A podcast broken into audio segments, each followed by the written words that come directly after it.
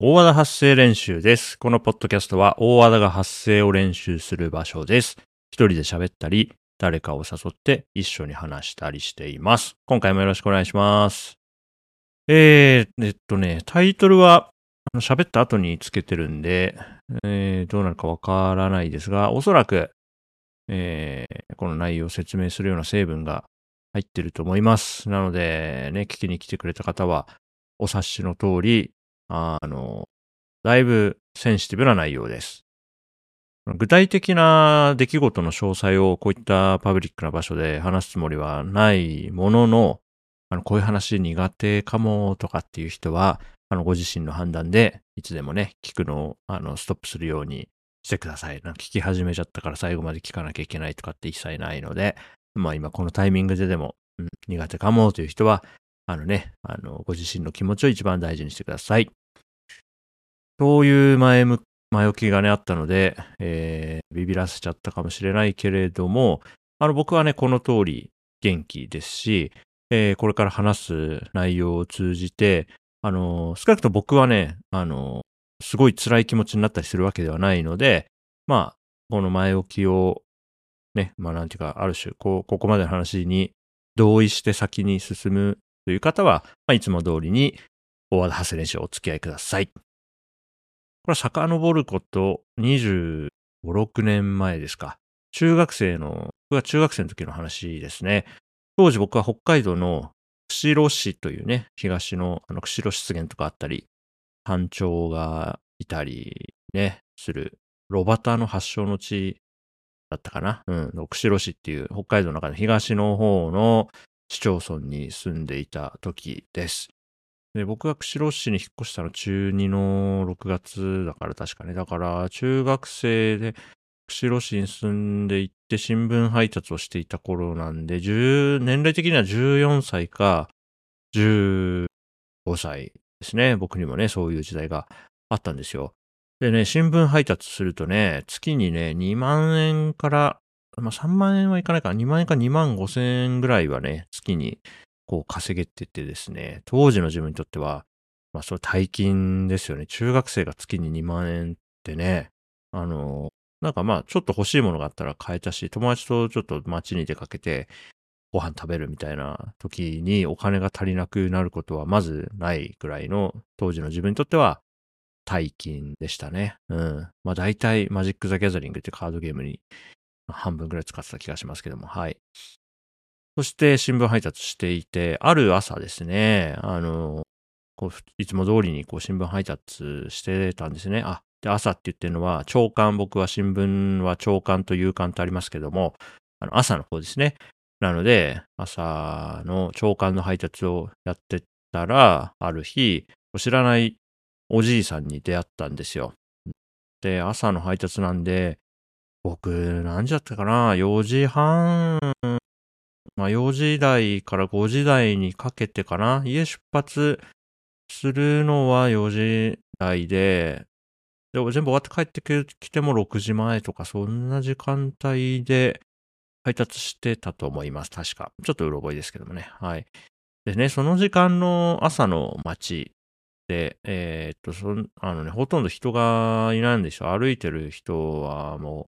ほとんどいない。ゼロ人じゃないけど、たまに車も通るし、あとは新聞、僕以外にも新聞配達してる人いるんでね、たまに人はいるが、基本的にはすごく静かなね、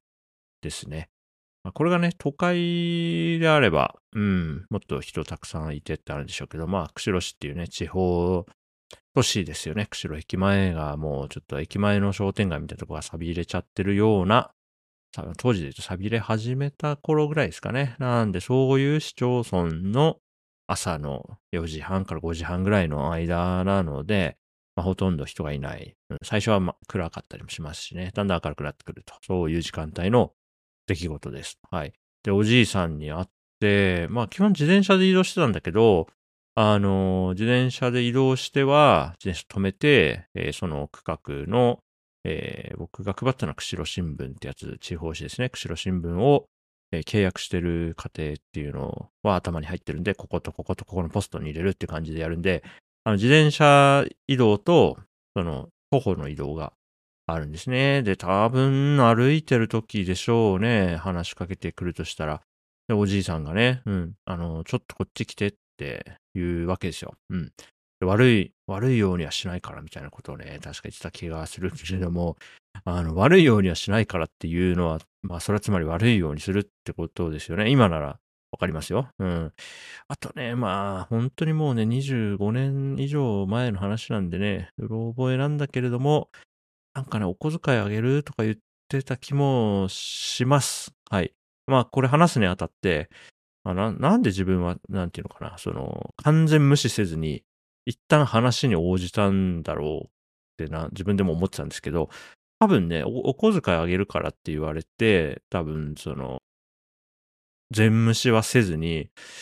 お小遣いもらえるのか、みたいに、多分、うん、その中学生ぐらいのね、新聞配達してるってことは、お金稼ぎたいわけじゃないですか。お金以外の目的で新聞配達する中学生って、まあ、そうそういないと思うんでね。だから多分そこにつけ込んでお小遣いあげるっていう近づき方をしてきたんじゃないかなと思います。そのおじいさんがね。うん、で、一旦応じたんですよ。まあ、ちょっと話ぐらいは聞くかぐらいの気持ちだったんじゃないかと思いますね。当時の自分は。割とそこはね、今と変わんないというか、街でなんか、うん、話しかけてきたら、まあ明らかにこれはスパムっぽいなと思ったら無視するんだけど、なんかちょっと困ってそうな人いたら、一旦話は聞くみたいなのね、今の自分と通じるところがある気がします。うん。で、ちょっとこっち来てみたいに確か言われて、多分人目につきにくい場所っていうのを、まあ、おじいさんが把握してて、うん、そこに行ったのかな、うん。で、そして、そしたらね、そう行ったら、近づいていったら、こう、体を触られてしまって、あ、これは何か性的な何かだなーってことが分かったので、あ、これはいかんわと思って、お小遣いどうこうじゃないわっていうね。多分まあ、もともとお小遣いもらえるから OK じゃないなっていう、あ、これはまずいことだなっていうのは多分最初から薄々分かってはいたんだと思います。うん。で、まあ、その、まあそうだろうなと思って、ちょっと応じてみたら、触られて、体を触られて、あ、これ完全にやっぱアウトだってなって、あの、新聞配達あるんで、戻りますって言って、うん、あの、いいんで、お小遣いとかいいんで、みたいな感じで、こう、きびすを返してですね、その場を離れたんだったと思います。うん。でね、そうだな、おじいさんは、うん、あの、このことは誰にも言うなよっていうのは何度か言ってた気がしますね。最初の、こう、ちょっとこっち来てっていう、うん、移動するときもそうだし、じゃあちょっと新聞配達に戻りますってなった時にも、誰にも言うなよ、みたいなことは言ってた気がしますね。なんかね、今にして思うとすごくこう、典型的な感じですよね。当時はあんま分からなかったけど。うん。で、結局、まあ、ちょっと体を触られちゃったっていうのはあったんだけど、まあ、普通に新聞配達して家に帰って、その時ね、親にも言わなかったし、誰にも言わなかったし、あとこう、誰にも言うなよって言われたのが、うーん、なんかね、それが強く心に残ったんですよね。あ、これ誰にも言っちゃいけないんだみたいなことを思ってね。まあちょっと詳細は思い出せないな。もう自分でもね、思い出せない。20年以上前なんで。うん、でもね、そのままね、本当に、本当にただの一人にも言わないで、10年とか数、十、過ごしたんですよね。うん。最初にこれ他人に言ったの、いつだったか誰に言ったかはもうちょっと定かではないんだけど、あの、今日ここの場でね、話す前に、誰にも言ってないわけじゃないんですよ。だから、まあ実際その当日から10年とかは誰にも言ってないね。だから20代後半から、えー、30、まあ今日に至るまでの間に、誰かなんか 1, 1回か2回ぐらい誰かに話したことがあった気がするけど、それもちょっとあんま覚えてない。で、妻は知ってますね。妻は、ね、まあ最近、この直近10年で言えば一番、えー、一緒に話す機会が多い人なので、なんかの話の流れでね、まあ性加害とか性被害の、世間話とかしてる中で、まあ、そのね、性被害、性加害みたいな話になるときは、まあ10年も一緒にいれば、まああるでしょうから、その中で、あ、そういえば実はね、自分もね、痴漢にあったことはあるんだよ。みたいなことを言って、うん。だ妻はこの話知っているし、僕が、あの、こうして収録した内容を、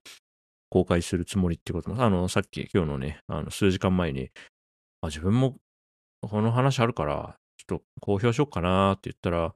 あ、いいんじゃない？って言ってくれたんで、あの、この、これが公開されるってことも妻は知ってます。はい。一応ね、まあ、妻の共有なくやったら、びっくりしちゃうかもなって思ったんでね、一応妻と話した上でやるっていう判断を、はい、してます。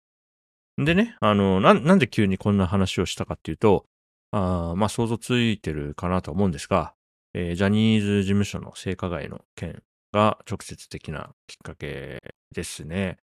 うん、だからジャニーズの件がなかったら、うん、まあこういうふうに、あ全然公表するつもりもなかったんですよ、僕もね、このことをね。まあ、このままなんとなく、本当にごく一部の近しい人に話すことはあっても、あの、ブロードキャストをするようなね、あの広く誰でも知れるような形で、ウェブ上に情報を置いとくっていうことはするつもりなかったんだけれども、まあ、改めてこうしてこうに日本の社会において性加害、性被害、特に、あの、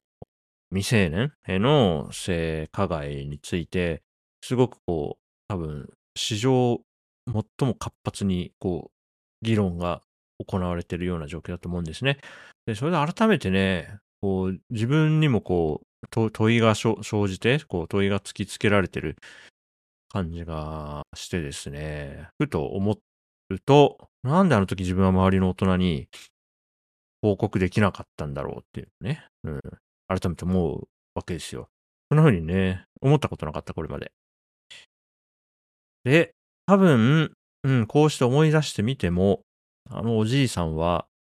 あれ、なんていうの、僕、たまたま僕だけにああいうことをやったとはあんまり思えてなくて、常習的に、うん、こういう周りに人がいない状態で、中学生の男児、少年ですか？まあもしかしたら女性に対してもやってるのかも、それは僕にはわかりませんけれども、まあなんか常習的にやってたんじゃないかなと思います。なんか声かけの仕方とかも、うん、今にして思っても、そうシステマチックだと思うんですよね。こう、お小遣いあげるって言えば、まあこれぐらいの年代の人は一瞬こう、躊躇が生まれるというか、少し気気が引けるとか、そういうことをね、なんかこう、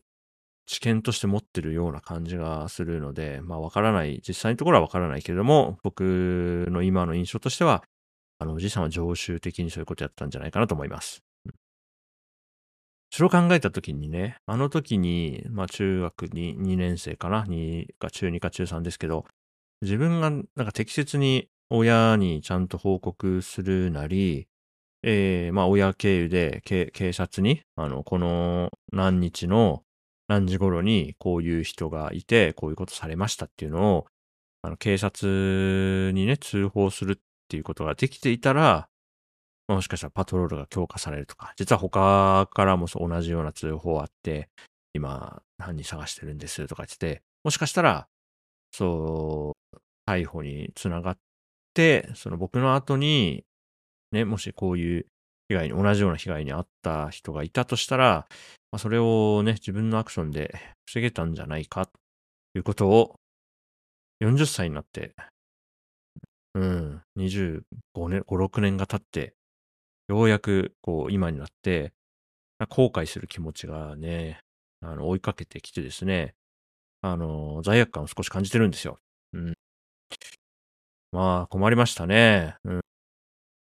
で、ななんか少し、うん、前向きなアクションを取りたいんですか？その罪悪感から来る何かこう、自分の心を軽くしたいという欲求の発露が、まあ、この録音なのかもしれないですね。うん。なので、えー、僕がこの話をすることでね、あの、こんなのすぐ通報、それが当たり前、みたいな、大ごとにしたくないとか、まあまあ、大した被害もないからいいやっていうんじゃなくて、こんなのはもうすぐ通報、それが当たり前という社会の雰囲気の情勢にほんの少しでも関われたらいいなという気持ちで、今、録音ね、しています。15分近く喋ったか。はい。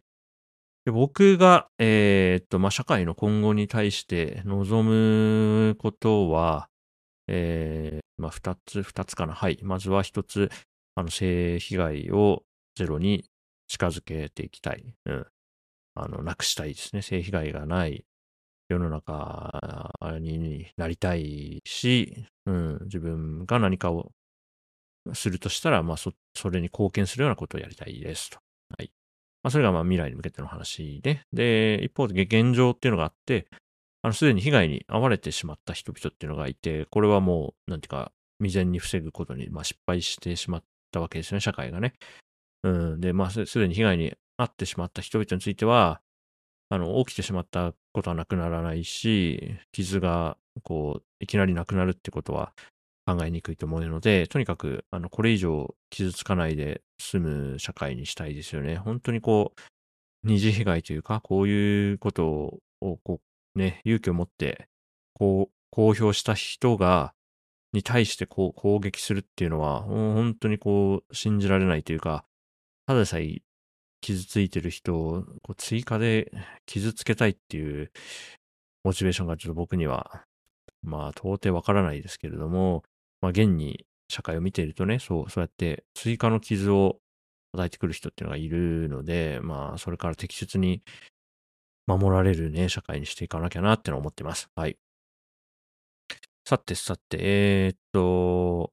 あとはそうだな。あここまで聞いていただいた方については本当にありがとうございます。まあ聞いてて結構ね、ハラハラするような話だと思うんですよ。あの、ある朝知らないおじいさんとか言ってね、知らないおじいさん登場したあたり、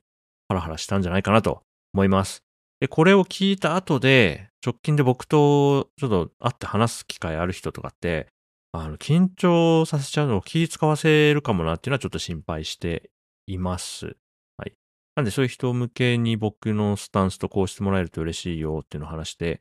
締めていくと、えー、っと、僕はあの、まあ、友人からこの話振られても、あの、全然嫌じゃないので、あの、気使いすぎて、こう、腫れ物扱いみたいな、なんか僕との あの、会話がギクシャクとかする方が、あー、なんか申し訳ねーって気持ちになるので、あの、全然この話振ってもらえるのは大丈夫だし、もし何かこうコメントしたいこととかあるんだったら、あの、気軽に言ってもらって大丈夫です。だからそういう意味では他のエピソードとそんなに変わんなくて、あ、この間ポッドキャスト、あれ聞いたよ。高校だったね。こう思ったよ。みたいなのは、あの、気軽に感想を伝えてもらえたら嬉しいです。僕の中では、このね、大和田発声練習の発声ね、えー、これ11個目とかになるんだけど、他のエピソードと別にそんなに